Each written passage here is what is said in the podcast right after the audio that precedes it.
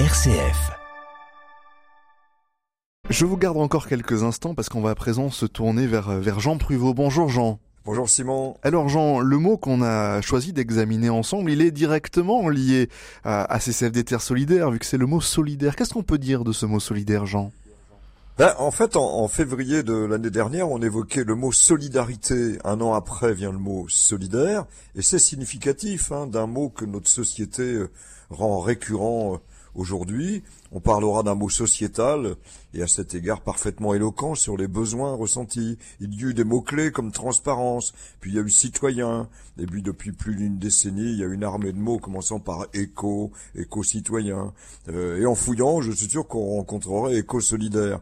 Euh, cet éco étant en ce moment euh, très productif. Mais donc du concept la solidarité, ben, nous passons ici à l'adjectif, et en fait c'est sa vraie mise en pratique. On peut mettre en avant la solidarité, mais avec l'adjectif, on qualifie une action. Et c'est donc déjà beaucoup plus concret. Alors Jean, vous nous rappelez l'origine du mot solidaire?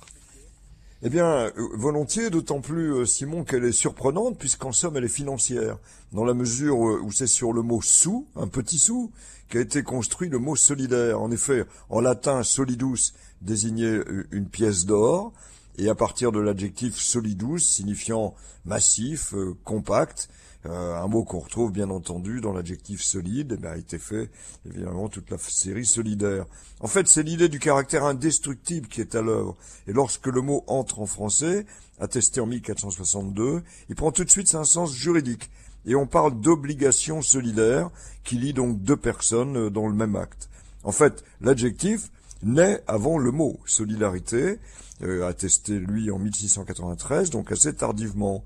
Le mot prendra ensuite au XIXe siècle un sens technique, la révolution euh, des transports aidant et la mécanique devenant essentielle hein, dans le fonctionnement des moteurs notamment, et on parlera donc aussi de pièces solidaires, la bielle par exemple, solidaire du Villebrequin.